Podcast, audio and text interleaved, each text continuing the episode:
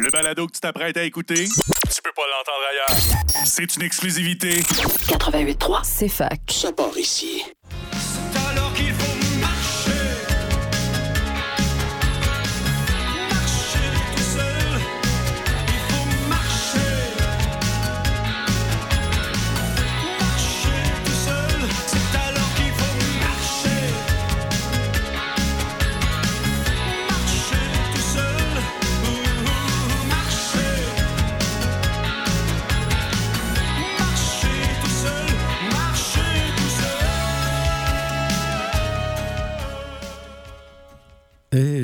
Bonjour, chers amis. Je vous souhaite la bienvenue à cette émission À nous le futur. Mon nom est Claude Saint-Georges. Euh, J'espère que vous allez bien. Je vais bien. Et je, euh, je remercie Emma qui est avec moi ici, qui met en onde et choisit la musique. Euh, dès le début, un peu d'empathie pour les gens qui manquent d'électricité en Estrie. Il n'y en a pas tellement, mais c'est surtout à Windsor. Et pour le reste du Québec, on est chanceux, on apprécie. Et puis euh, aussi deux nouvelles, euh, vraiment nouvelles. Euh, je commence par un- une nouvelle mise en place qui se fait, qui n'est pas certaine, mais c'est un possible dont je, dont je préfère parler maintenant au lieu d'attendre que ce soit fait. En tout cas, c'est le contraire du normal. Il y a des maires, comme vous savez, qui ont, qui ont signé une résolution pour la protection de la biodiversité en respect de la COP 15, de la Convention COP 15. En Estrie, c'est 50% des municipalités qui ont signé cette résolution-là. Et puis, j'ai interviewé dans cet esprit-là le maire de Farnham il y a une semaine ou deux. Et euh, je me disais, je pourrais interviewer peut-être deux maires par semaine, ça prendrait six mois. tout. Mais cependant, euh, même si je faisais ça, je n'aurais pas l'avantage de l'interaction. Alors, nous avons pensé à la possibilité de faire une rencontre à l'Agora, ici à l'université, de maires et de mairesses pour avoir l'interaction au sujet de peut-être que faire à propos de la protection de la biodiversité. Par exemple, le maire de Farnham, lui, il travaille beaucoup à la protection d'un marais. Alors, quelles autres idées ont les maires et mairesses? Euh, Ça pourrait s'échanger ici. Et il pourrait y avoir une euh, participation d'étudiants et d'étudiantes, ainsi que de Dominique Gravel, qui est professeur en biologie, qui a déjà été euh, interviewé ici, et puis euh, qui a euh, inventé un nouveau, logiciel au sujet duquel je ne sais à peu près rien en ce moment. J'attends des nouvelles. Ensuite, une nouvelle pensée, c'est-à-dire que il y a eu récemment à la télévision quatre émissions au sujet du thème de l'aide juridique.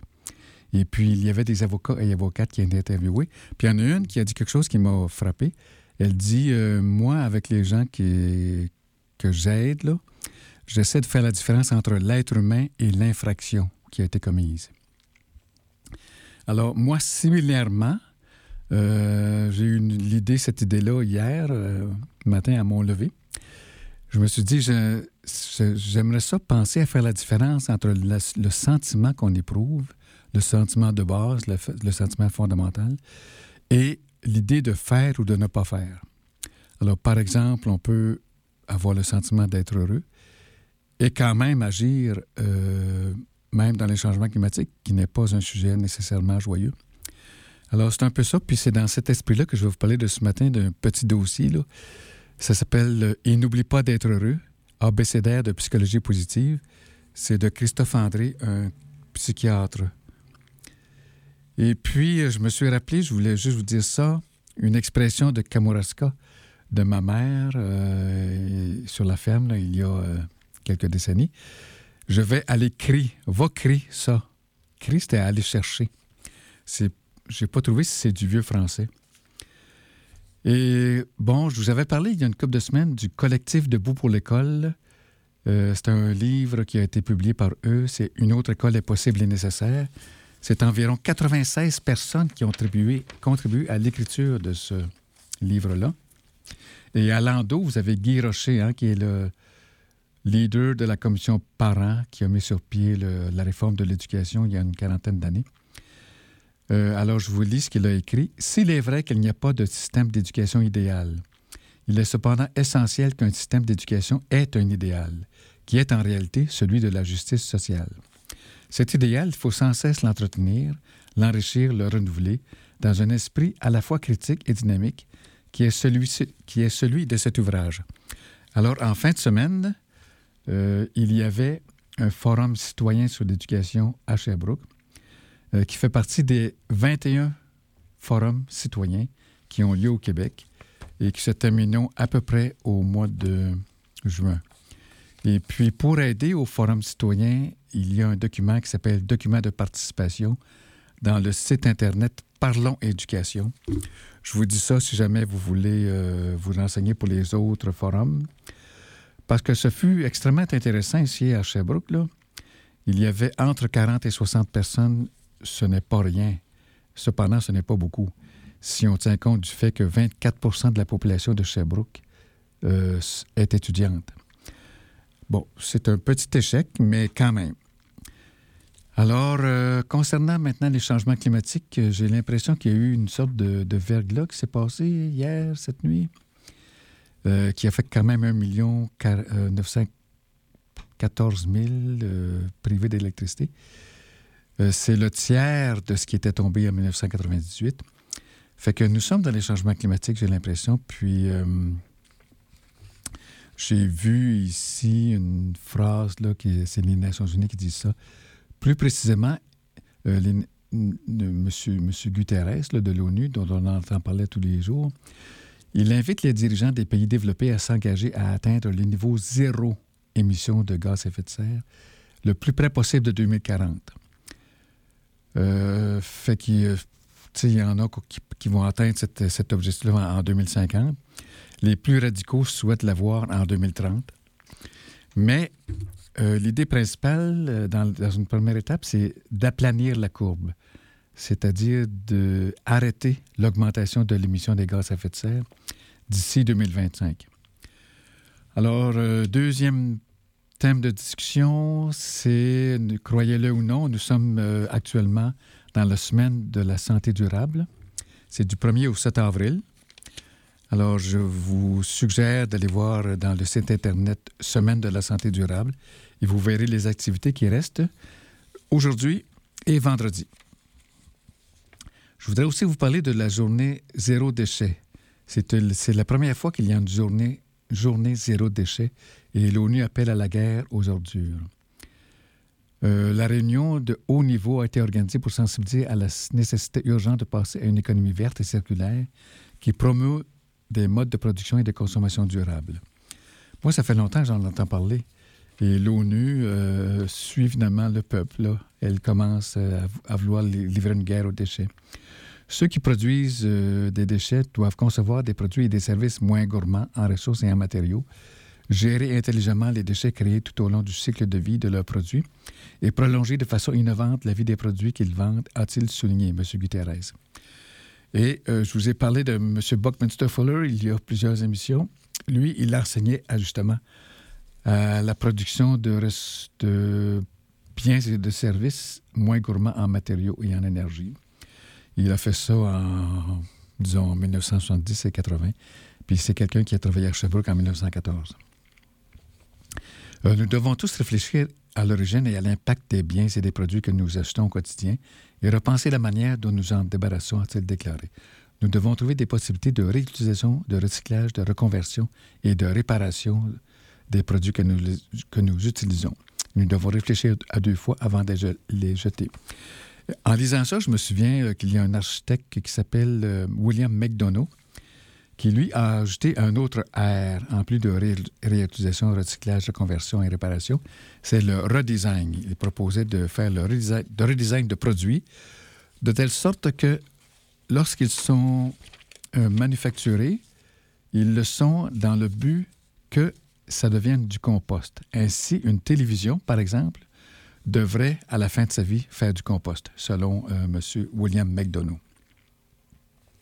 À propos des systèmes alimentaires, il y aura 10 milliards d'habitants d'ici 2050 et la demande de produits agricoles alimentaires et non alimentaires devrait augmenter de 56% Alors, euh, on tient compte du fait que 13% des aliments sont perdus entre les étapes de production, de vente, euh, bon, ah, pardon, entre les étapes de production et de vente.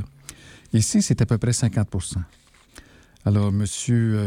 Dong Gi-hu a souligné l'engagement de la FAO à travailler avec tous les partenaires pour atteindre l'objectif zéro déchet en transformant les systèmes agroalimentaires mondiaux. Ça va être un sujet de discussion un peu plus tard, dans d'autres émissions, Réparer la terre avec l'agriculture biologique régénérative, à partir d'un livre de Vandana Shiva.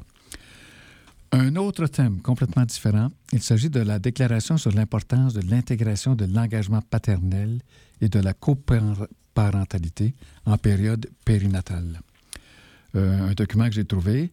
Euh, le Québec souhaite euh, offrir à chaque enfant la possibilité de s'épanouir pleinement et nous, les signataires de cette déclaration, croyons profondément qu'un des moyens incontournables pour y arriver est de favoriser une coparentalité accrue entre les parents ainsi qu'une véritable reconnaissance de l'importance de l'engagement paternel, et ce, dès la période périnatale.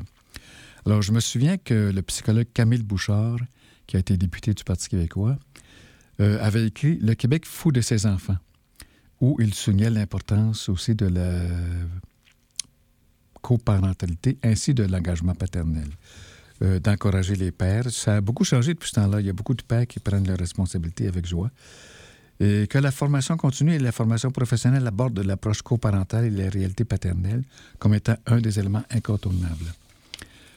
Euh, la déclaration souhaite qu'une campagne sociétale inclusive soit mise en place afin de faire la promotion active de la coparentalité et de l'engagement paternel auprès des familles et de l'ensemble de la société québécoise. Alors, si vous voulez signer la déclaration, c'est possible. Elle s'appelle Déclaration sur l'importance de l'intégration de l'engagement paternel et de la coparentalité en période périnatale. Il y a à peu près 3000 personnes qui ont signé en ce moment. Et puis, comme nouvelle de la presse, euh, il y a un collectif de fondations qui fédère 17 fondations philanthropiques qui sont mobilisées autour de la préoccupation commune pour les inégalités au Québec et animées d'une volonté de contribuer à les réduire. En promulguant, dit l'article du 20 mars dernier, écrit par Jacques Bordelot dans la presse, en promulguant la loi visant à lutter contre la pauvreté et l'exclusion sociale votée à l'unanimité par l'Assemblée nationale le 13 décembre 2002 et en l'accompagnant d'une stratégie nationale et de plans d'action, le gouvernement du Québec a souhaité que l'ensemble de la société québécoise se mobilise autour de cet objectif euh, de réduire la pauvreté et l'exclusion sociale. Alors, l'émission, ça va dans ce sens-là. Euh, selon un sondage léger réalisé du 25 août au 2 septembre dernier pour le compte de Centraide du Grand Montréal, 85% de la population disait ressentir une anxiété financière avec une proportion plus grande chez les personnes ayant des revenus modestes. Donc, euh, j'ai trouvé un livre, euh, ça m'a pris quatre mois à le recevoir, de la Maison Mère de France. C'est un livre qui s'appelle Génération, c'est super intéressant. C'est La relève et la peste qui a écrit ce livre-là. Et puis, on se demande, par exemple, euh, résister dans un monde en feu pour construire un avenir en commun. Un militantisme familial est, une ferme pionnière en agroécologie. On réfléchit sur euh, plaidoyer pour une génération intranquille. Et puis, euh, il y a un article, ça s'appelle Je suis anarchiste. Et dans l'article Génération, il y a une statistique qui m'a vraiment étonné. Et je me demande si c'est vrai.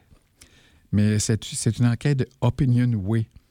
Je trouve ça un peu exagéré. En tout cas, je ne sais pas. Puisque ces quelques phrases vous vous êtes utiles pour convaincre les 25% des 18-35 ans qui sont climato-sceptiques. Alors, c'est ça, là, que je me demande si c'est vrai. J'en parle à des amis, puis euh, tout le monde a de la misère à croire ça. Et puis, je voudrais euh, vous rappeler un livre dont j'ai déjà parlé, mais euh, je fais partie de l'Association québécoise pour la défense des droits des retraités. Et je vous rappelle que le dixième droit, c'est le droit à un environnement sain, respectueux de la biodiversité. Et puis hier, nous avons une rencontre par Zoom. Et puis une personne demandait euh, que chaque membre donne dix livres qui les ont impressionnés sur l'environnement. Puis moi, un des dix, c'est Jane Goodall, le livre de l'espoir. Une alliance est encore possible entre les humains et l'écosystème, dit-elle et elle est en faveur d'un nouveau contrat social. Et puis, elle donne quatre raisons d'espérer. Comme je vous l'ai dit, je l'ai déjà parlé à l'émission, mais je fais une petite révision. La première raison, ce sont les ressources stupéfiantes de l'intellect humain. La deuxième, c'est la résilience de la nature. La deuxième, c'est le pouvoir de la jeunesse. Et la quatrième, c'est la force indomptable de l'esprit humain. C'est pourquoi Jane Goodall, qui a beaucoup euh, travaillé pour protéger les animaux, dans son livre Le livre de l'espoir, a justement un espoir. Et nous sommes déjà rendus, croyez-le ou non, ça fait 15 minutes qu'on a commencé, euh, à une publicité, puis qui sera suivie d'une euh, période musicale. Alors, à tantôt. Bonjour, ici Claude qui vous souhaite la bienvenue encore à, Nous le futur. Et puis, euh, le futur, n'est-ce pas, j'ai l'impression d'avoir presque tout dit pour qu'on survive. Mais à quoi ça, sert de survivre si ce n'est pas joyeux? Alors, on, on veut une survie joyeuse. Fait que pour ça, je m'inspire de Christophe André, qui est un psychiatre français qui travaille à l'hôpital Sainte-Anne à Paris. Il est très productif littérairement. Et puis, euh, j'ai trouvé un livre à la bibliothèque qui s'appelle Il n'oublie pas d'être heureux, un abécédaire de psychologie positive. Il y a à peu près 900 euh, mots qu'il a creusés pour faire ce livre-là. Et puis, environ 273 références. Puis le premier mot que je vous euh, cite, c'est le mot avenir. Avenir, c'était le titre de la première émission que j'ai faite euh, lorsque j'étais à CFLX, la radio communautaire, lorsqu'elle était à Sherbrooke, à, l'Université de Sherbrooke. J'avais spontanément ouvert le micro et j'avais dit Bienvenue à l'avenir. J'avais aucune idée de ce que j'allais dire. Et ça a été suivi d'une émission qui s'appelait Futur désiré, parce qu'à cette époque-là, il y avait les punks qui disaient No Future. Moi, je n'étais pas d'accord. Euh, je, désire un futur, puis je désirais que, la collectivité désire un futur pour s'en donner un bout. Alors, l'avenir, et euh, justement, euh, juste avant de continuer, tout à l'heure, la, publicité disait week-end. Moi, j'ai réagi un petit peu. Je suis encore peut-être de la vieille école et je souhaite un, français. D'ailleurs, il y a beaucoup de vieux français dans le français québécois. Alors, euh, je préfère fin de semaine, puis j'aime ça quand les, télévisions disent fin de semaine, mais week-end, ça se dit pas mal. Et puis, euh, j'entendais aussi T-shirt. Moi, je dis pas ça, je dis chandail ou gilet. Et puis voilà, je continue avec l'avenir. Euh, l'avenir, Christophe André, psychiatre, dit que je ne sais plus qui disait. On évoque, on évoque souvent Clémenceau, et c'est vrai que dans un beau discours d'homme politique, L'avenir, ce n'est pas ce qui va nous arriver, mais ce que nous allons faire. Un exercice classique de psychologie positive, euh, Mon meilleur avenir possible, nous aide à travailler en ce sens. Il y a, il y a une citation, évidemment, c'est la, référence numéro 31. Pendant quatre jours consécutifs, vous allez écrire durant 20 minutes et dans le détail ce que vous aimeriez que votre existence devienne dans quelques années. À quoi ressemblerait votre vie familiale, amicale, professionnelle, vos voyages, vos loisirs, etc.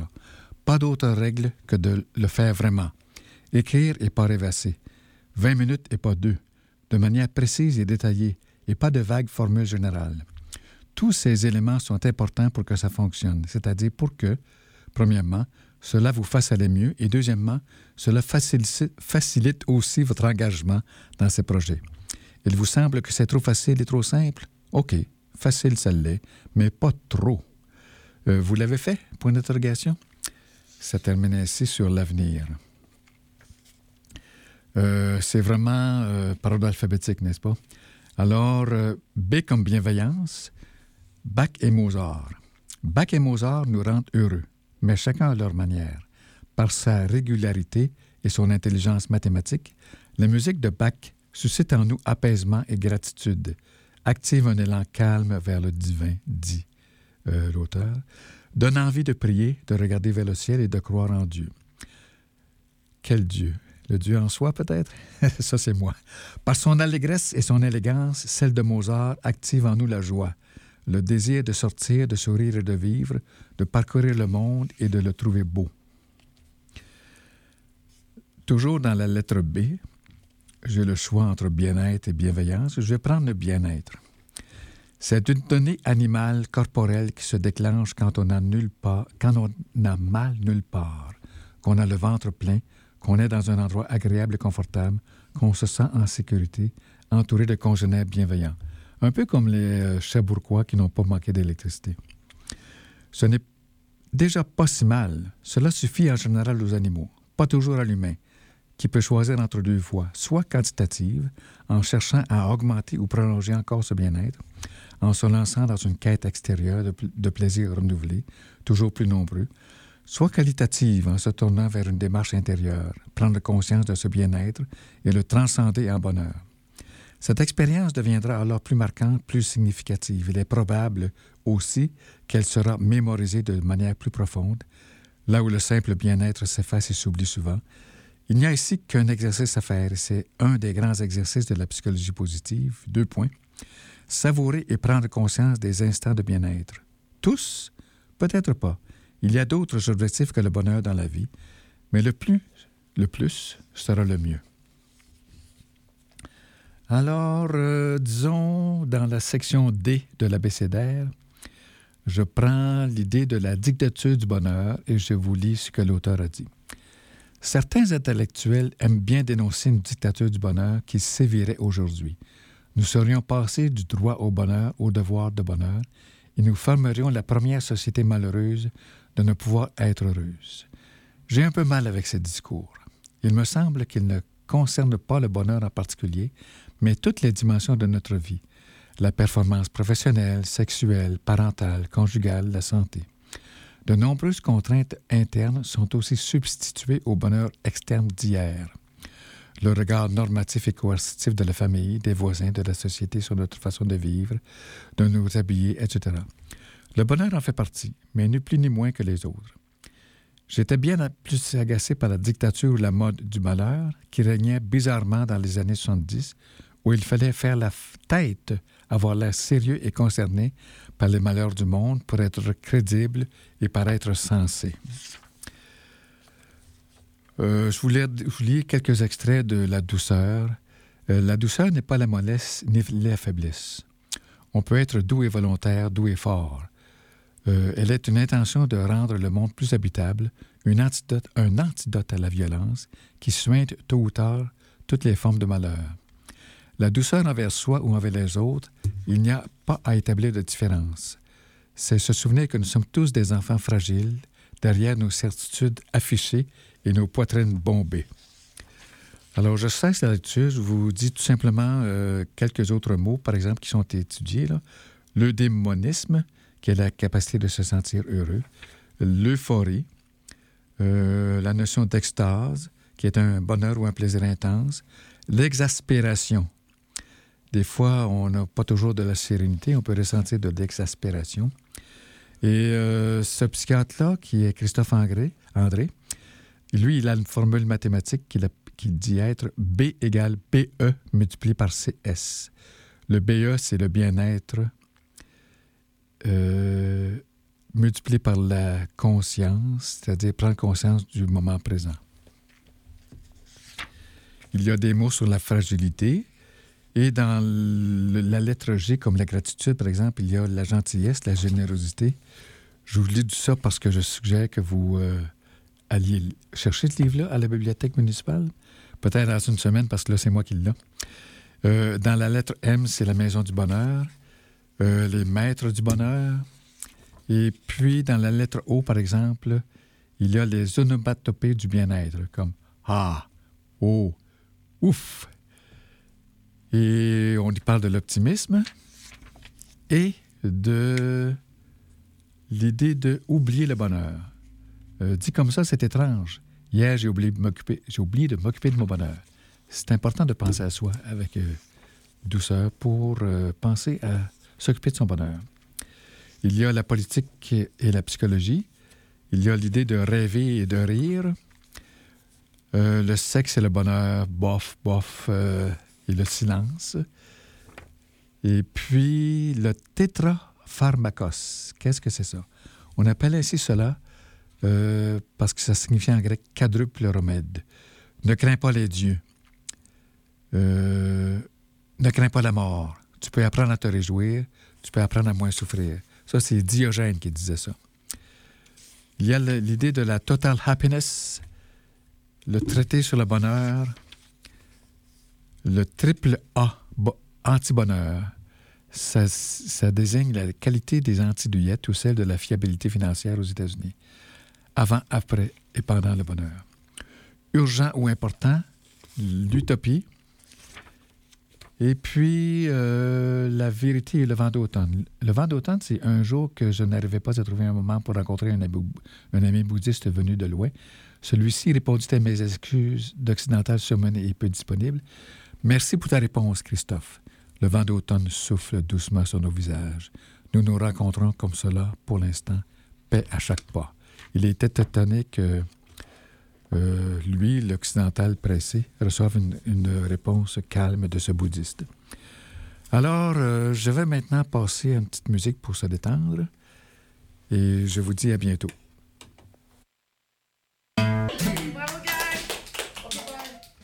Oui, bravo, belle chanson.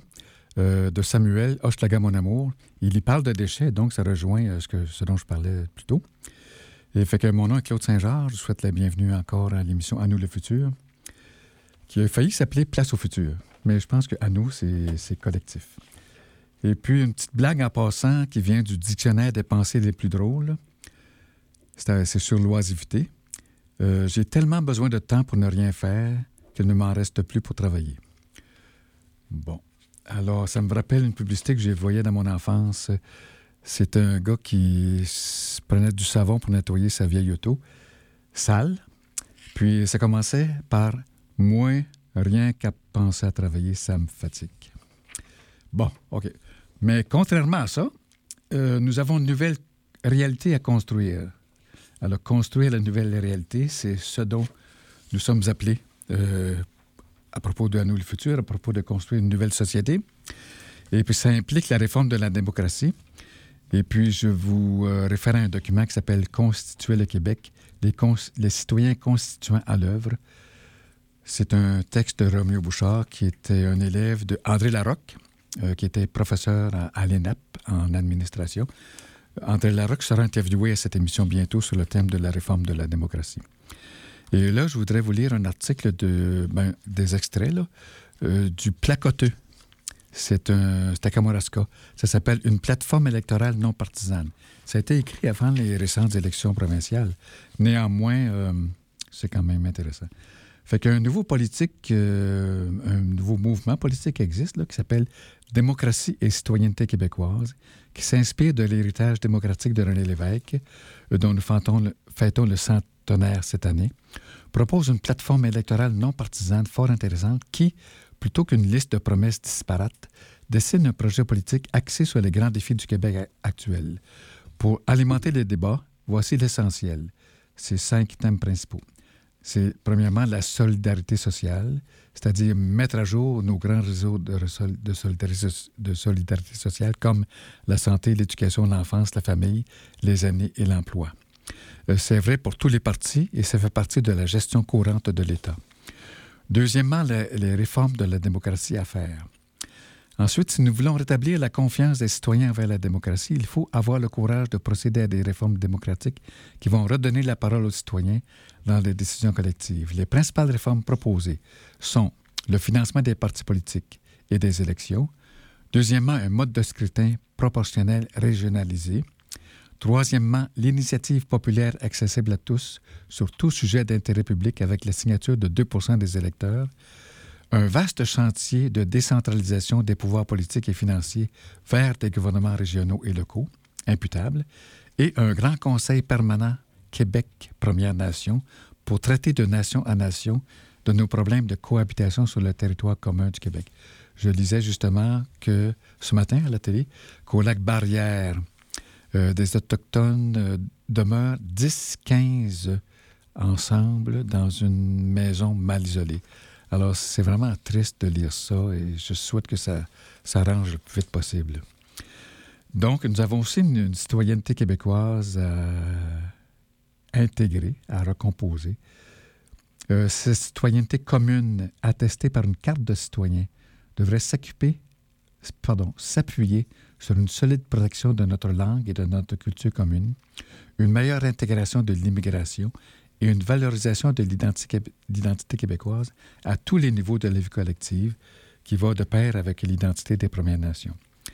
Euh, quatrièmement, ça prend une transition écologique. euh, et ça prendrait un cabinet ministériel réduit composé du premier ministre, des ministres de l'Environnement, de l'Économie et de l'Aménagement du territoire, assisté d'un conseil d'experts et de citoyens approuvé par l'Assemblée nationale afin euh, de faire cette transition écologique urgente. Et finalement, et cinquièmement, ça prendrait une constitution québécoise. Pour cimenter cette nouvelle démocratie et citoyenneté québécoise, l'écriture d'une première vraie constitution du Québec par une assemblée constituante convoquée par l'Assemblée nationale et composée de citoyens et de citoyennes libres et représentatifs, donc tirés au sort, apparaît de plus en plus commun, un passage obligé pour nous doter des pouvoirs et des structures nécessaires. Il va de soi que cette constitution serait rédigée avec la consultation des citoyens et citoyennes de tout le Québec et soumise pour adoption à un référendum national. René Lévesque rêvait de replacer le peuple québécois au cœur de la vie politique, cette plateforme électorale non partisane qui devrait interpe- interpeller tous les partis politiques en trace le chemin. Il s'agit de www.mdcq.org, euh, plus globalement de la du mouvement politique Démocratie et citoyenneté québécoise. Alors, euh, mine de rien, là, euh, je fais l'introduction à, un nouveau sujet, c'est le manifeste pour un revenu de citoyenneté.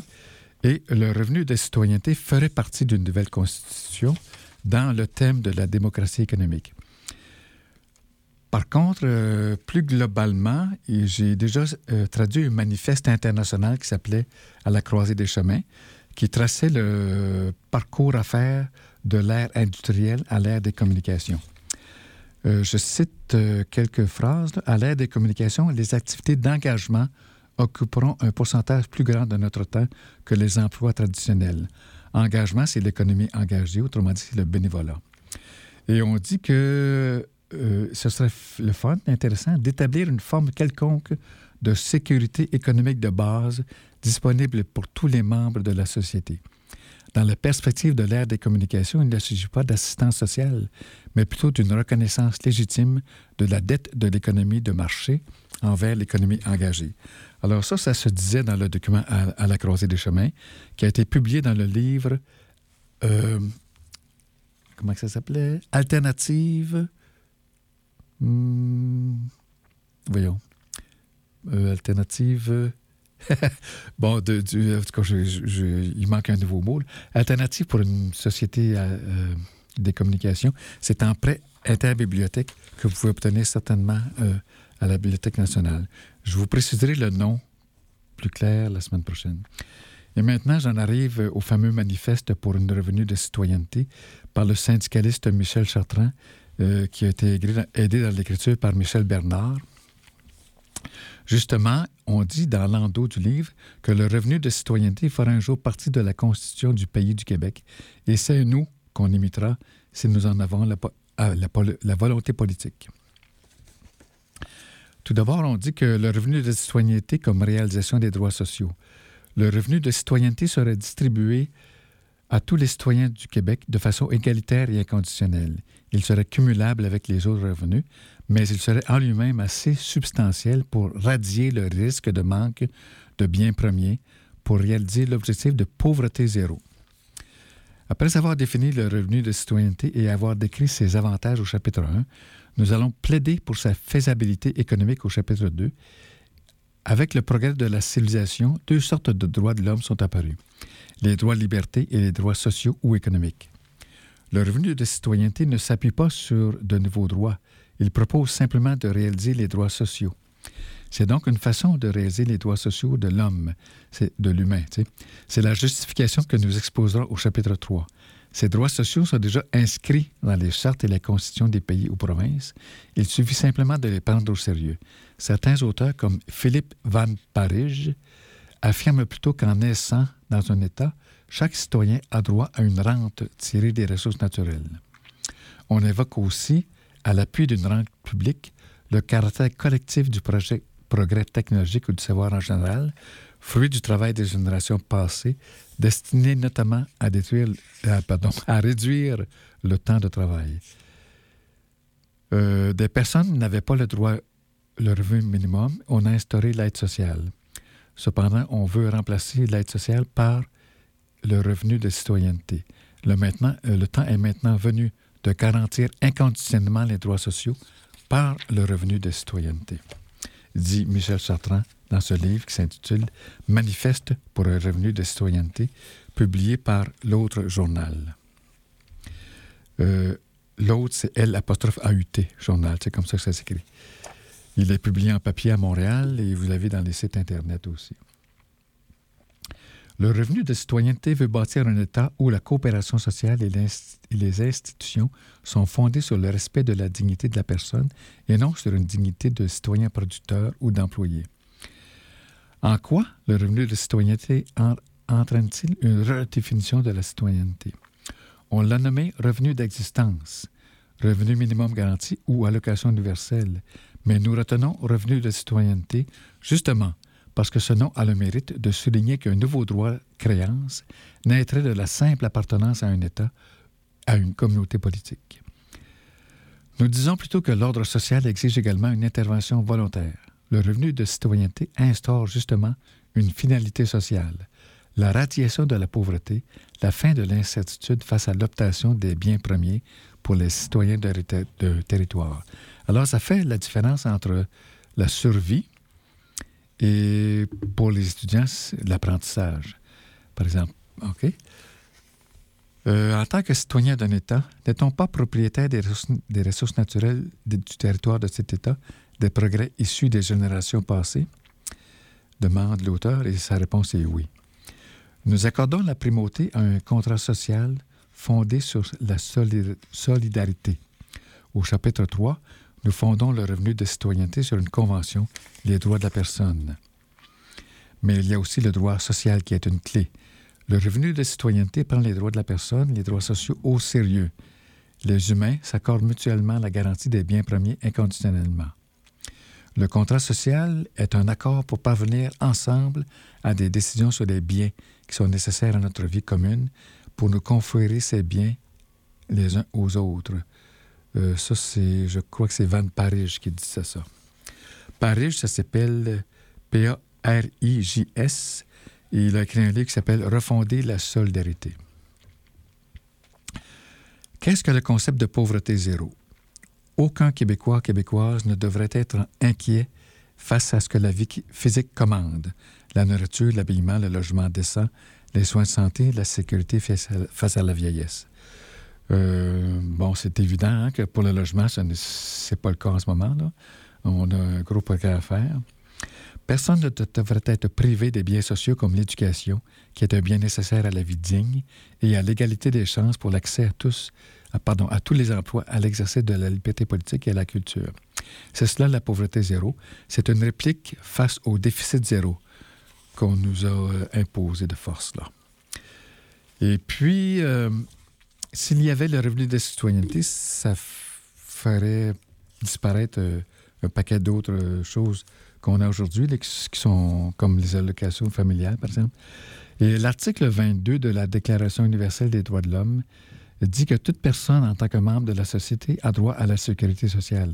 Elle est fondée à obtenir la satisfaction des droits économiques, sociaux et culturels indispensables à sa dignité et au libre développement de sa personnalité.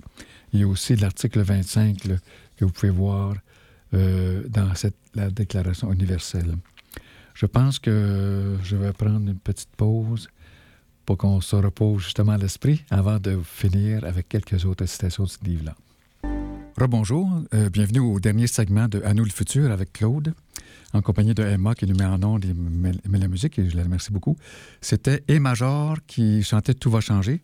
Je vous parle du livre Manifeste pour un revenu de citoyenneté, écrit par Michel Chartrand, le syndicaliste bien connu, qui n'arrêtait pas de sacrer. et puis, euh, j'ai vu sa fille en fin de semaine et euh, elle ne sacre pas du tout. fait que, M. Chartrand dit que dans son rapport sur le Canada et le Québec, rendu public le 4 décembre 1998, le Comité des droits économiques, sociaux et culturels de l'ONU déclarait que le comité recommande que les gouvernements fédéraux, provinciaux et territoriaux considèrent l'itinérance et les problèmes de logement comme une urgence nationale. Ça fait un siècle et demi, dit Chartrand, que nous demandons le revenu euh, de citoyenneté. Notre société est riche, mais à risque, dans le sens qu'une portion de la population peut être exclue. Et effectivement, elle est exclue en ce moment. Euh, pour notre part, nous avons abordé le problème de répartition par le biais de l'exercice du droit social. Notre société a commencé à répondre au problème de répartition en instaurant le droit social inscrit dans les chartes et réalisé concrètement dans les programmes sociaux. L'avenir est dans la répartition des retombées de ce progrès technique. Euh, celui qui perdrait son emploi en cours d'année n'aurait pas à s'expliquer. Il recevrait son revenu de citoyenneté sans condition. Nous croyons donc profondément que le revenu de citoyenneté constituerait un progrès pour le Québec.